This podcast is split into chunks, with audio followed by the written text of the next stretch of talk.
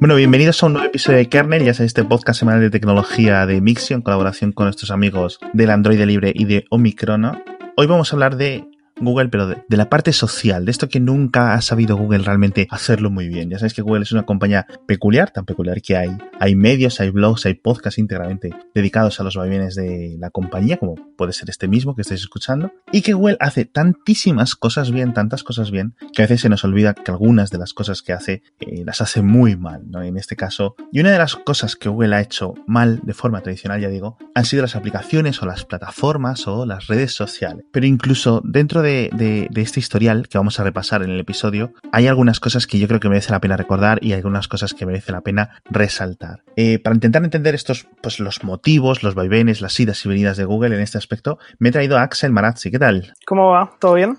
Pues aquí estamos. Bueno, Axel, yo creo que mejor te preséntate tú. Eh, bueno, me llamo Axel Marazzi, soy de Argentina, eh, escribo sobre tecnología hace bastante tiempo, tengo un newsletter que se llama Observando, eh, escribo para varios medios, Minuto Uno, hace un tiempo escribía para La Nación, para Anfibia, para todos lados donde, donde pueda colaborar y escribir cosas interesantes. Voy a dejar enlaces para que le sigáis, para que os suscribáis a Observando, etcétera, porque yo creo que merece la pena leer, leer a Axel todos los días. Bueno, Axel, vamos a ir en orden cronológico, ¿vale? A si nos da tiempo a tratarlo todo en 30 minutos, que sabéis lo que es lo que dura el podcast, pero hay mucha tela que cortar. Sí, sí. Vamos a empezar, ya digo, en orden cronológico, vamos a empezar por 2000, antes de 2003 o 2002, creo que no había ninguna cosa realmente muy social en Google, si es que había algo, hasta que Google decidió comprar Blogger, que es relativamente social, ¿no? Eh, yo, creo que fue lo primero, o sea, fue como la, la primer, el nacimiento de la, de la 2.0 como conocemos actualmente, digamos. Em, le dio libertad a la gente como para escribir de lo que sea, para abrirse, para como que le, le, permitió a cualquier persona tener su lugar para poder expresarse de una manera eh, más social con comentarios, quizás era más como un foro porque había como los comentarios era la manera de comunicarte con la gente, pero fue como un éxito espectacular. Sí, sin ninguna duda. O sea, lo que fue Blogger eh, y los blogs que utilizaste tú, el famoso blogspot.com, que sigue, sigue usándolo Google para sus propias comunicaciones. Es decir, todos los equipos de Google, las comunicaciones, los lanzamientos de las notas de prensa de Google van a través de esta tecnología, aún casi 20 años después. Sigue estando presente y sigue siendo pues una cosa que no han decidido, por ejemplo, eliminar como otros productos que vamos a continuar o comentar ahora en el pasado. ¿Sabes? ¿Te acuerdas quién fundó Blogger? Sí, claro que me acuerdo. Me acuerdo porque soy bastante fan de todo lo que hizo. Em, me parece muy extraño que una persona pueda crear dos servicios que, que sean tan, como groundbreaking, o sea, como que rompan todo lo, todo lo, lo, que estaba funcionando hasta ese momento. El, el tipo se llama Ed Williams, em, que más tarde logró crear eh, Twitter, o sea, como eh, tiene una cabeza, la verdad, que es única. Em, y después creó otro servicio más, o sea, también como que está todo el tiempo innovando y creando cosas que valen la pena, por lo menos seguirlas de cerca, porque es muy interesante cómo trabaja. Del, del, dinero que Google pagó por Blogger, en principio se puede asumir que ese fue una de las partes que fundó Twitter o que sirvió para durante los primeros meses no ponerlo a funcionar. Y sobre todo otro de los fundadores de Twitter creo que no creo que fue Bitstone el que fundó luego Medium eh, que es digamos la versión 15 años después de, de Blogger sin ninguna duda es como un, blogger más lindo y más simple para cualquier persona, digamos. Exacto, exacto. Pero bueno, eso sí tiene un, componente social, pero un componente social y me parece muy interesante porque hacía a lo mejor tres años que nadie pronunciaba la palabra web 2.0, tío. es que ya estamos en la 17.0 más o menos. Sí. estoy viejo, estoy viejo. Y ahora voy a pronunciar una palabra, hablando de palabras que hace mucho que no tiempo que, que hace mucho tiempo que no, que no escuchas, voy a pronunciar una palabra que a lo mejor para un argentino no significa mucho, pero para un brasileño esto era como la vida máxima, que era Orkut. Sí, no, en, Argentina realmente no existió Orkut y yo como, como un seguidor de la tecnología, como alguien que, que, le interesa mucho los nuevos productos y demás, em, siempre me pregunté por qué no llegó a Argentina, o sea, por qué no, no era exitoso en Argentina, por qué era tan, tan grande en Brasil y no, y no, no, para un argentino ni siquiera significaba algo. Em, pero para, lo, para yo tengo amigos brasileros, que fui muchas veces, tengo amigos que trabajan allá em, y lo recuerdan con un cariño espectacular, digamos. Sí, porque Orkut, bueno, vamos a poner un poco de, de, contexto. Orkut es una red social que surgió en 2003 o en 2004, creo que más de 2004, y básicamente fue creada por uno de los trabajadores dentro de este famoso 20% de tiempo que Google, ¿no? Siempre famosamente decía que sus empleados podían dedicar a lo que quisieran, etcétera. Bueno, pues de un empleado que se llamaba así, que era un, turco, Orkut, eh, no sé qué, no sé cuánto, pues fundó esta red. Y en vez de llamarlo social.google.com o lo que fuese, ¿no? Pues siguieron manteniéndolo bajo orkut.com por algún motivo, ¿no? Y como lo que decíamos, básicamente empezó a despegar. Era en, en, en Brasil en otro país. Quiero decir India, pero no sé si era India. Bueno, Yo no era como en dos países y el resto del mundo, mm, todo el mundo lo ignoraba. Ujú. Y era como súper importante. Y tenía todos los componentes, muchos de los que eh, había innovado la propia Orkut, otros que habían sido introducidos, por ejemplo, por MySpace o por Friendster. Joder, macho, qué de, qué de cosas más viejas, tío. Sí, no, no, viejísimo. Eh, pero la lista de amigos, los muros, lo- lo- Sí. los grupos de conversación, etcétera, todo esto ya estaba en Orkut. Y es decir, me, me fascina mucho cómo, lo, qué es lo que dices tú, como estando todas las piezas de los componentes sociales, no lo adoptamos. ¿no? Y ahí yo creo que es un, un- un algo que se debe estudiar. ¿Por qué saltamos para entrar a, a Facebook, por ejemplo, que era tan similar a Orkut, Sí. pero no entramos en Orkut? Sí, no, eh, eh, es como decís vos, es más para estudiar. De- de- debe tener como que ver con algunas patas medias sociológicas y em, de evolución tecnológica en algunos países. Em, yo nu- nunca entendí por qué Google no, no lograba como pegarla a nivel social eh, y era tan, tan, tan grande en otros aspectos. Orkut fue lo más cercano que existió quizás en la historia de Internet y, y previo a Facebook, o sea, tenía todo para triunfar, para llegar a ser y desapareció muy rápidamente. Y fue como sobrepasado, o sea, lo pasó por arriba Facebook en un momento. Y era muy similar, o sea, el, el fin de Orkut era la fotito, contactar gente, eh, poner mensajes en una especie de muro. Eh, la idea era exactamente la misma. Exacto. Aquí en España teníamos 20, que, y yo creo que era un tema generacional. Había gente que estábamos eh, en Facebook, ya te estoy hablando de 2006, 2007, cuando Facebook salió de las universidades estadounidenses, y los más mayores, bueno, los más mayores, entre comillas, ¿no? Los que teníamos como 20 años, estábamos en Facebook, ¿vale? Pero los que venían por debajo, los de 15 años, los de 16, etcétera, esos estaban en 20. Y había toda una muy clara división demográfica entre los que íbamos a Facebook y los que íbamos a 20. Al final, eh, Facebook obviamente acabó ganando la batalla, 20 cerró, etcétera, pero me pregunto si no fue- tendría que ver algo muy similar con, con lo de Orkut, ¿no? También había un- una cosa que no sé si, eh, eh, bueno, yo creo que sí. ¿Te acuerdas de Fotolog? Sí, claro. En Argentina fue Claro. inmensamente grande Fotolog. Aquí la gente lo recuerda en plan, ahora es un meme, obviamente, ¿vale? Moto- Claro. Fotolog, es como cuando haces memes de historia, pero eh, para mucha gente eh, era pues como nuestro, como Twitter, ¿no? O sea, era como donde estaban todo el día metidos. O como Instagram, ya realmente Fotolog Claro. era el, el- el preludio de Instagram. ¿eh? Claro, yo lo comparo más con Instagram. Em, Sí. De hecho, eh, la comunidad era muy unida. Eh, la- creo que la gran diferencia entre Instagram y, y- y Fotolog es que la comunidad era más, más cercana, digamos. O sea, como que había mucha Sí. más amistad dentro de Fotolog. Y en Instagram es quizás Sí. un poco más artístico, más muestro mis viajes, no me importa quién me sigue. Em, quizás en ese momento no, no importaba tanto cuántos te seguían y ahora es como mientras más me siguen mejor y soy más famoso. Y, em, pero Fotolog fue como inmenso. Hasta que creo que lo compró, no me acuerdo si Terra o, o, o quién. Eh, Ah, no recuerdo. No recuerdo si era Terra exactamente, después empezó a caer y murió.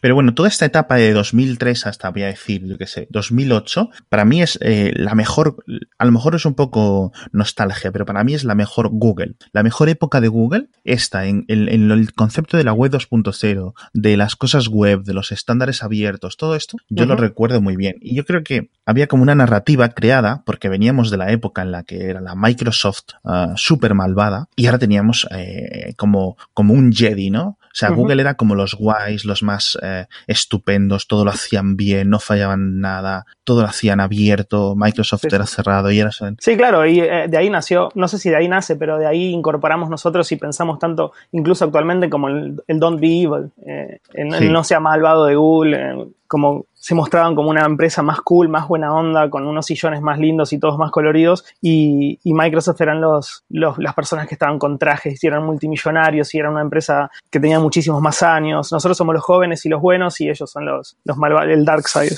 Tal cual. Y ahora que yo creo que por entonces, no, ya es que estoy, estoy intentando recordar, pero me patina el cerebro. Eh, ¿Recuerdas si Google intentó comprar eh, Friendster? Eh, tengo entendido que sí, pero que los de Friendster dijeron que no. Creo que le habían ofrecido algo así como 30 millones de dólares. Em, Sí. Y que por entonces era una en, en ese momento, claro, en ese momento decir que no a 30 millones de dólares era como, no sé, decirle que no hoy a Sí. 20 mil millones, o sea, como es imposible. Em, Sí. Pero ellos dijeron que no. Yahoo, la propia Yahoo compró Flickr por 25 millones o por 35 millones, si no recuerdo mal. Claro. O sea que por entonces era como ¡buah! Sí, Y, y Google también intentó comprar Dig por 60 millones, creo, De dólares. O sea, son cosas que a lo mejor ahora se ven como, vale, ok, eh, dinero de pacotilla, ¿no? Pero por entonces era muchísimo dinero. Quizás hoy las empresas manejan un poco más de, de caudal, digamos. Em, Sí, quizás hoy, hoy es muy normal ver que una empresa compra una aplicación que ni siquiera tiene demasiados usuarios por eh, 30 mil millones de dólares. mm, eso. es. Antes era, antes era, eh, era, un- era una locura pensarlo. Eso es. Y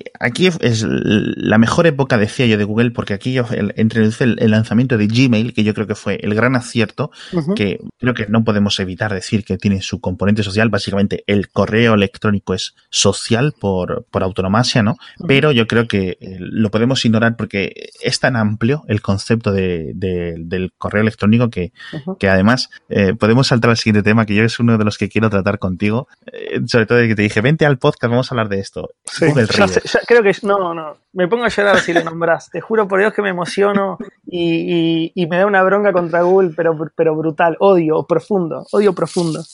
Sí. No entiendo cómo pudieron haber Sí.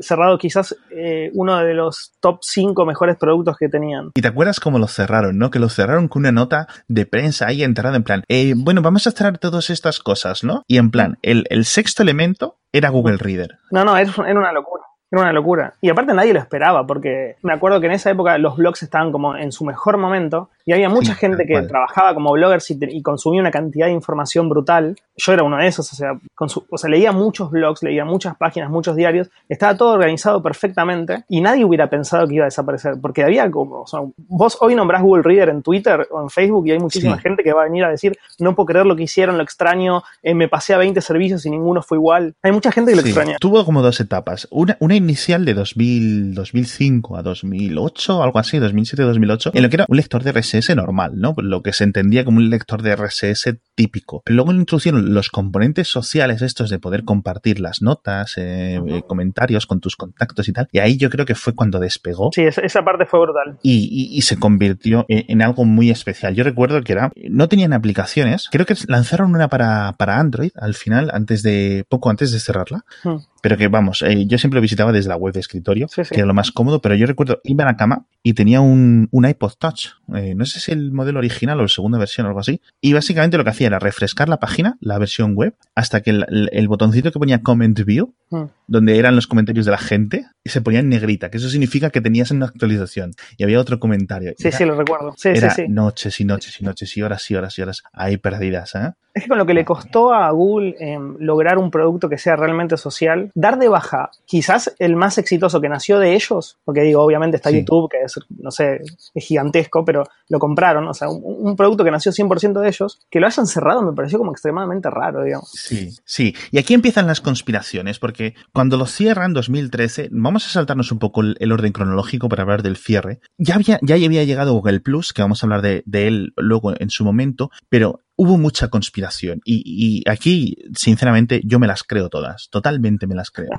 Dice Google, no, es que es por falta de uso, que esto ha- ha- había bajado el número de usuarios de Google Reader. Y realmente no me lo creo, tío, porque cuando cerraron, los propios de Dig eh, crearon un lector de RSS bastante chulo y mucha gente se fue a ese lector. Los de. Feedly, que yo creo que fueron los que Sí. recibieron más tráfico, más visitantes nuevos, dijeron que como en 48 horas se habían recibido como millones de, Sí, de sí. nuevos registros. No, yo tampoco creo esa, esa, esa, esa opción, yo particularmente no la creo, porque yo fui uno de los millones de usuarios que corrieron a buscar servicios nuevos. Sí, yo incluso programé uno, teníamos un grupito de amigos y decidí, dije, pues me programo yo un clon de Google Reader y tuve uno que hacía las cosas básicas, es decir, Muy bueno. te refrescaba los feeds RSS, te permitía compartirlos y tal. Y luego, ¿sabes? Una cosa es hacerlo el prototipo rápido, ¿no? Y luego cuando empiezas ahí a atar bugs y a solucionar, y dije, ah, va, paso. Claro. Y ahí lo dejé, ¿no? no nunca llegó a nada. Sí, Yo, yo actualmente uso el de. Uso, uso el Sí. de Dig a diario para, para poder leer todos los blogs que sigo y, y medios. Y es lo más cercano que encontré a Google Reader. Sí, tal cual,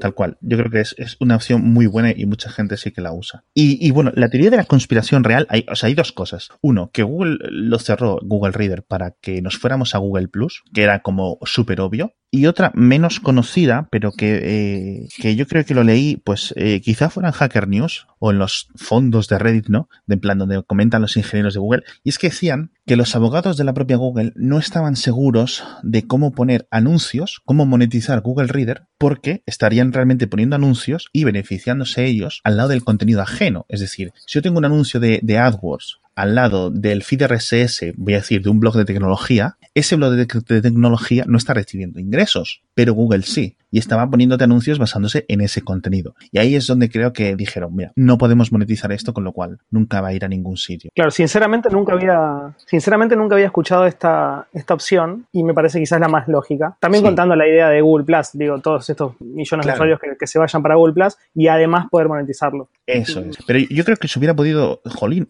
hacerlo muy fácil. Es decir, que Google sabe precisamente el anuncio este en el que ha pinchado este usuario se ha generado basándose en, en, en el feed RSS de tal blog. Pues para ese eh, tal blog le damos X dinero. ¿Sabes lo que me refiero? Compartir beneficios, compartir ingresos, como hace cualquier empresa hoy en día, ¿no? Como hace el mismo Google actualmente con AdSense. Claro, claro, claro, claro, claro, claro. Pero bueno, una nota curiosa. ¿Sabes quién era uno de los jefes de Google Reader? No. Que lo tengo aquí apuntado. Kevin Systrom, que fue el que luego fundó Instagram, tío.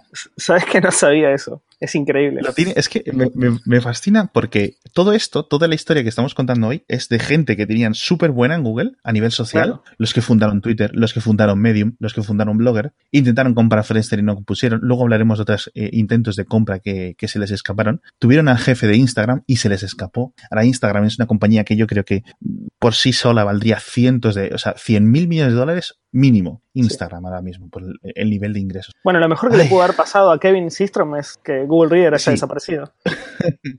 y para nosotros quizás también, porque si no, no existiría Instagram, quizás. Sí, estaría ahí el pavo eh, escribiendo código en Java por ahí en, en, alguna, en algún cubículo en Google. Claro. Ah, pero bueno, y aquí eh, llegamos a la época de 2006, 2007, empieza a despuntar Twitter, eh, creo que tú también te registraste súper pronto en Twitter, uh -huh. y empezaron a haber muchos clones. Uno de ellos, uno de los clones más, más chungos, eh, bueno, más chungos en el sentido de que eran copias, literalmente, era Haiku. ¿Tú te acuerdas de esto? Me acuerdo, me hice, me hice usuario al instante, eh, sí, pero era, era, era, una locura, era una locura que, que sea... Eh, no, no, nadie podía creer que Google copiara tan, tan bruscamente a un servicio.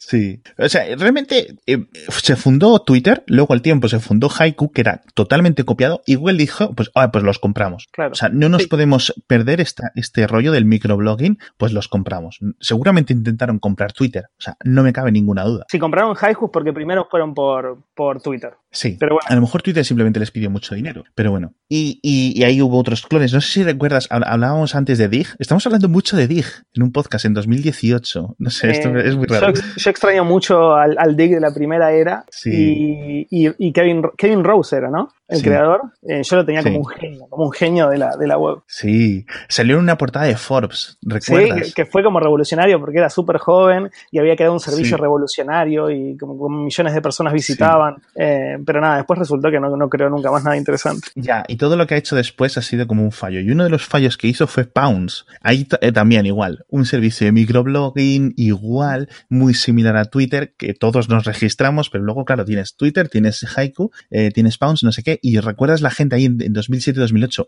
pero ¿dónde, ¿dónde escribo? ¿Dónde, ¿Dónde digo esto? ¿no? Uh -huh. Y al final yo creo que los efectos de red fue lo que, lo que hicieron a Twitter ganar, ¿no? El, el, hecho de que era donde los medios estaban, donde había un poquito más de personas, es lo que hizo que ganara, que ganara la propia Twitter, aparte de ser el, el original, ¿no? El OG. Claro, en, en, el caso de Twitter, haber sido el primero sirvió muchísimo. Sí, sí. Que por cierto, esto, hablando de 2007, 2008, no, no recuerdo muy bien de, cuán, de qué año es, pero esto nos lleva a una de las cosas que mejor y peor hizo Google, que es Google Buzz. Tú, ese, de este sí te acuerdas bien, ¿no? Sí, sí, me acuerdo bien porque lo usé bastante. Sí, aquí fueron muy listos porque lo incrustaron directamente en Gmail, es decir, yo creo que alguien, eh, o sea, la, la conversación en, en, las oficinas de Google seguramente fue 100% seguro que fue así. ¿Cómo podemos eh, hacer que la gente use el Twitter, ¿no? Un sistema de microblogging sin crear uno directamente. Y era, bueno, tenemos a tantísimos cientos de millones de usuarios en, Gmail, vamos a directamente incorporarlos. Y efectivamente funcionó. Tú entrabas en Gmail y tenías una pestañita social, ¿no? Que ponía ahí, Buzz, con un iconito de colores y tal. Y entrabas y era muy guay, era mejor que Twitter incluso. Pero tuvieron la gran cagada de importarte los contactos. Es decir, porque claro, si tú te tenías que agregar los contactos uno a uno era un rollo y te importarán tus contactos del correo.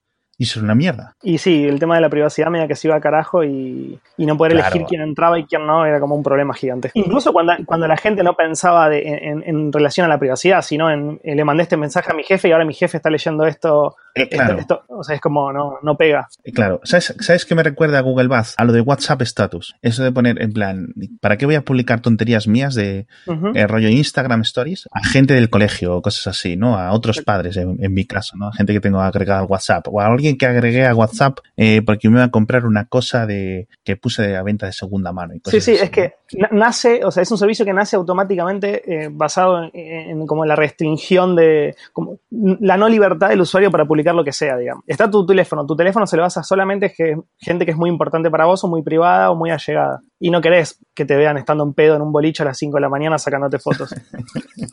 Entonces eso te vas a Instagram. ¿Para qué vas a usar WhatsApp si tengo Instagram? Pero era, era muy superior a Twitter, o sea, Google Buzz. Era, increíblemente superior. Es una pena. Pero por cierto, acabo de mirar la fecha y es de 2010. O sea, nos hemos saltado uno que era de 2009, que yo creo que fue una, un momento icónico en, y, y uno de los momentos en los que vimos, ah, vale, o sea, Google no es una empresa infalible. Google hay cosas que las hace eh, muy mal y es Google Wave. ¿Tú recuerdas? es, quizás uno de los peores servicios diseñados porque eh, algunas personas lo usaban y todo, pero qué feo que era, por favor. Era feo. Era, era, era básicamente como. Oh, sí, era un poco feo. Era muy distinto. Quizás quizás porque lo veo ahora, ¿no? Pero lo veo y me parece como extraño. Y súper cargado de cosas, ¿viste? bueno, no sé. Exacto. Y, y, la tecnología por detrás, el hecho de que eh, pudieras ver en todo momento lo que estaba escribiendo otra persona, que fuera todo como sincronizado, eso estaba muy chulo. Pero era un problema que, realmente la gente no lo apreciaba. Es decir, vale, ok, hace un montón de tecnología y a lo mejor yo recuerdo que eran como 3 megas de JavaScript, ¿no? Realmente la aplicación era una locura para la época, hace, hace 10 años casi. Pero lo que más recuerdo fue el lanzamiento, tío. El lanzamiento que era una presentación en vídeo en plan, hemos hecho esto, nos presentaban como si hubieran hecho el nuevo iPhone y cosas así, y hemos hecho en Google Web y es súper exclusivo y tiene invitaciones y la gente se le peleaba por conseguir invitaciones para Google Web. Lo que eran esas invitaciones era una locura. O sea, costaba, costaba mucho conseguirlas. Y si tenías una, eras como la reencarnación. Me recordó al sistema de invitaciones original de Gmail. Claro, yo creo que quisieron hacer eso y lo, y lo lograron, porque, porque cuando, cuando, cuando, estaba, cuando no estaba abierto al público, había mucha gente que quería entrar. Eh, el tema es que después la gente entraba y se daba cuenta que quizás no, no mucha gente lo usaba y como que faltaba la parte social, digamos. Sí, se quedó en plan eh, con muchos, eh, bueno, probando mi cuenta de, de, Google Wave, a ver qué tal esto. Claro. y ahí se quedaron mucho, mucho uso, sí.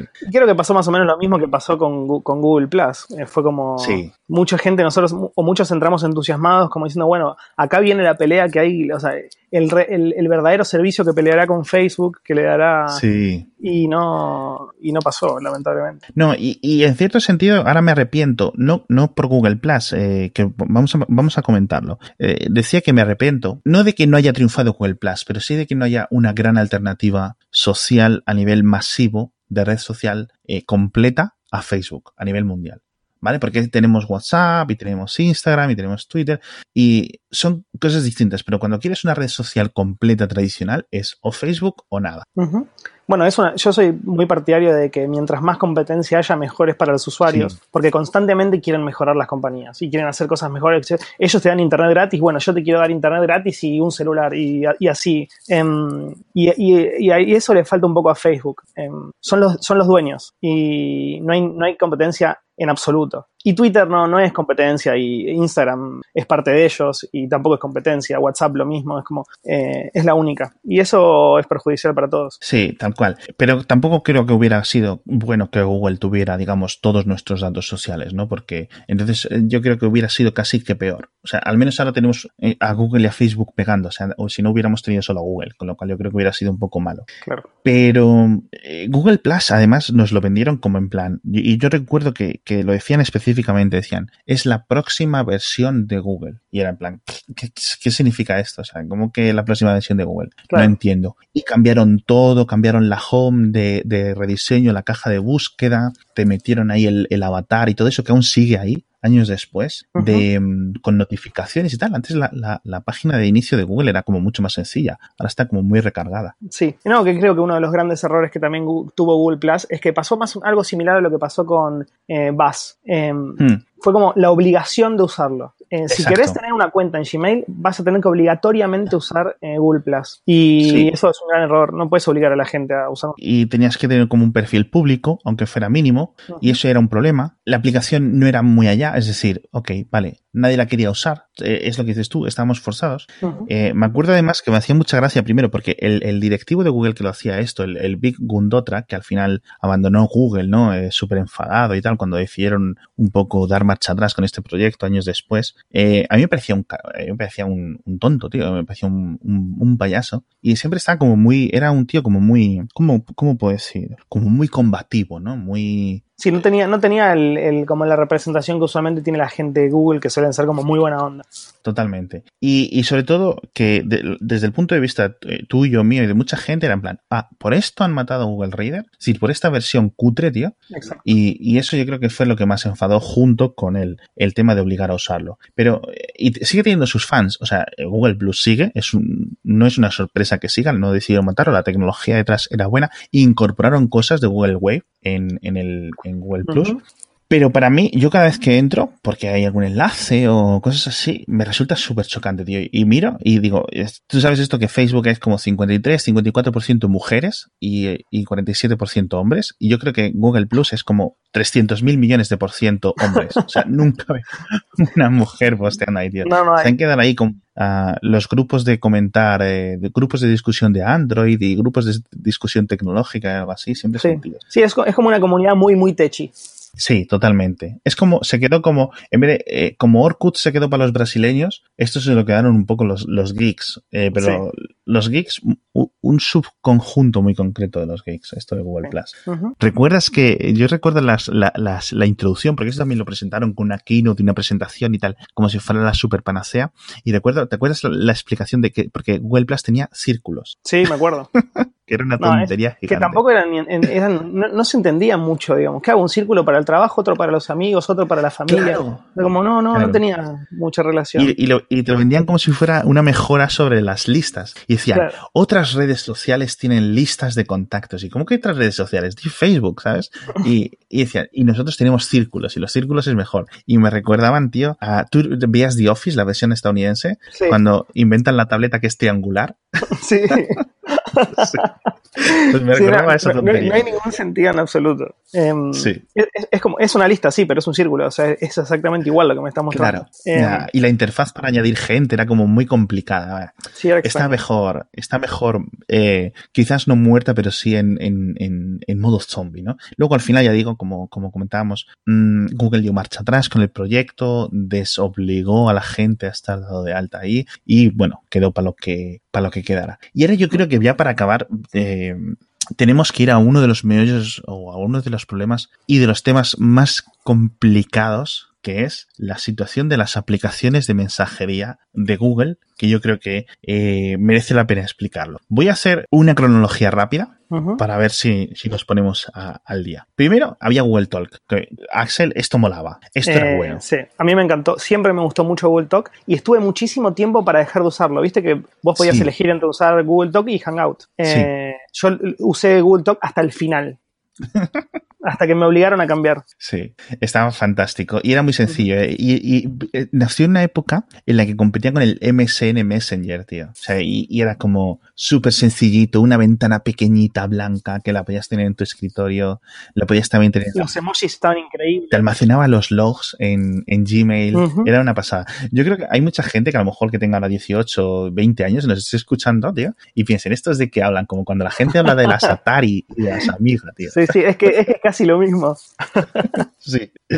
Y, y, y, y, ¿sabes qué pasó luego con Google Talk? Al final yo, yo cuando me pongo a pensar, llegó, llegaron los móviles y Google Talk no, no evolucionó, se quedó ahí. Claro. Falta una aplicación, una buena aplicación para sí. iOS y para Android y chau. Sí, exacto. Y, mm, el gran acierto de Apple fue introducir o unificar los SMS y, y, los mensajes por internet normales en iMessage en una, en una única aplicación, ¿no? Con un, un gran acierto, ya digo, de, de, interfaz de usuario, poniendo las burbujas verdes, las burbujas azules, etcétera. Y, y Google debería haber hecho eso. Evolucionar, Pero, incorporar SMS a Google Talk y ya está, tío. Sí. Es que fue una época en Exacto. la que se empezaban a hacer famosos los smartphones, eh, los sí. primeros smartphones, los lentos, lentísimos, malísimos, eh, pero la gente necesitaba comunicarse. Eh, y la, y la, claro. la, principal forma de comunicación era o el, o el pin de BlackBerry en BlackBerry Messenger o sí. los SMS.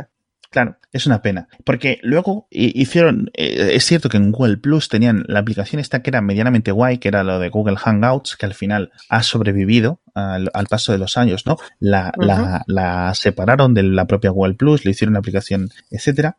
Y en, pero tardaron, te voy a decir, es que estoy intentando pensar, hasta hace poco, o sea, hasta hace poco Hangouts no soportaba SMS, incorporaron SMS en, en, la propia Hangouts, pero era como en 2014, no lo sé, seguramente luego alguien tenga un mail ahí en plan, te has equivocado, fue en 2013, etcétera, pero bueno. Eh, sí, pero fue, eh, no fue hace tanto. No, no, fue hace poco. Y es una cosa que tenía que haber ocurrido en 2009. Eso es a lo que nos referís, ¿no? Uh -huh. ¿Sabes? Pero bueno, y, y, después de todo esto, eh, tenían Google Mess, tenían la aplicación de SMS de Google, la, eh, luego cada teléfono, pues los Samsung, los LG, los, los Huawei, etcétera, cada uno llega con su aplicación de SMS, la aplicación de SMS de Google, eh, luego Google Hangouts, y luego unificaron esto, unificaron los SMS eh, y Hangouts en una misma aplicación y después volvieron a trabajar otra, otra aplicación que se llamaba Messenger, que era para recibir SMS y los eh, el RCS, esto que iba a matar a WhatsApp, porque eran como SMS enriquecidos o no sé qué. Sí, sí, que no, que no tuvo éxito, pero en absoluto. Y luego lo último que hicieron, que esto yo creo que es del año, no, del año pasado, no, de hace dos años, de 2016, quiero recordar, eh, el lanzamiento de Halo y de Duo, que eran como uh -huh. los clones de, eh, de FaceTime y de WhatsApp. En vez de un, hacerlo bien en una aplicación unificada, ¿sabes a lo que me refiero? Que esté incorporada sí, sí, en la aplicación del teléfono de Android, que es la gracia, tío, que uh -huh. es la gracia. Lo, lo, lo, tuvieron así separado. Y yo no sé si esto va bien, si no si la gente lo usa, si no lo usa, la verdad es que lo, lo tengo súper perdido, tío. Eh, yo, yo no conozco gente que, que, lo use. Nunca pedí que alguien no. me dijera, pásame tu contacto de Halo, o tu teléfono que te manda un mensaje por Halo. ¿Verdad? Y, y Argentina, igual que España, son dos países en los que Android es mayoritario. Argentina mucho más que España, me parece. Acá es muy, es muy raro. No le debe andar muy, muy allá. Pero bueno, no. eh, ya para acabar, y ahora sí, ya para acabar, vamos a comentar porque eh, Google intentó comprar Twitter, eh, no pudo. Google intentó comprar Friendster y no pudo, no quiso. Google intentó comprar MySpace cuando MySpace era lo más. ¿No? Uh -huh.